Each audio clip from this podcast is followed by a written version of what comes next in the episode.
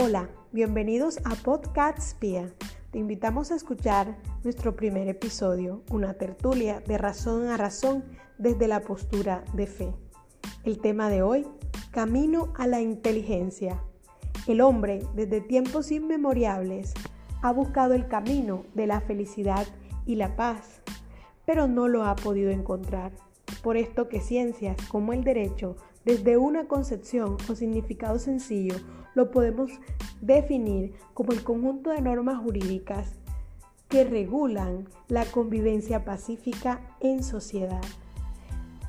Pero a pesar de organizarse, el hombre no lo ha hallado, porque primero debe de encontrarse con el camino a la inteligencia. ¿Y qué es la inteligencia? Según la Real Academia Española, la inteligencia es la capacidad de entender o comprender y en una segunda concepción es la capacidad de resolver problemas. Desde el ámbito espiritual, la palabra de Dios dice en el libro de Jod, capítulo 28, versículo 28, y dijo al hombre, he aquí que el temor del Señor es la sabiduría y el apartarse del mal la inteligencia. Es así como podemos decir que cuando andamos por el camino del bien, resolvemos los problemas de la forma correcta, somos entendidos, porque somos capaces de comprender lo que realmente le conviene a la sociedad y nos conviene a nosotros. Lo apuesto a esta concepción es el mal, que desde el ámbito espiritual es la ausencia del carácter de Dios en el hombre.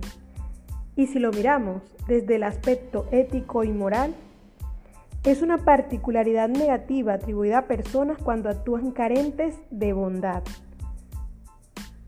cosa que se denota dentro de su entorno. Cualquier persona que tiene una conducta fuera de los valores éticos y sus acciones se desvían completamente a los principios morales, tenemos que actúa de una forma incorrecta. Es ahí donde el hombre necesita que Cristo viva en él. Es ahí donde se necesita que reconozca a un Dios todopoderoso. ¿Quién es Jesucristo? Es llamado Maestro, es llamado Hijo de Dios, es llamado Señor. Pero sobre todo es un Dios de amor. Es nuestro compañero. Es el que nos alienta en medio de las tribulaciones.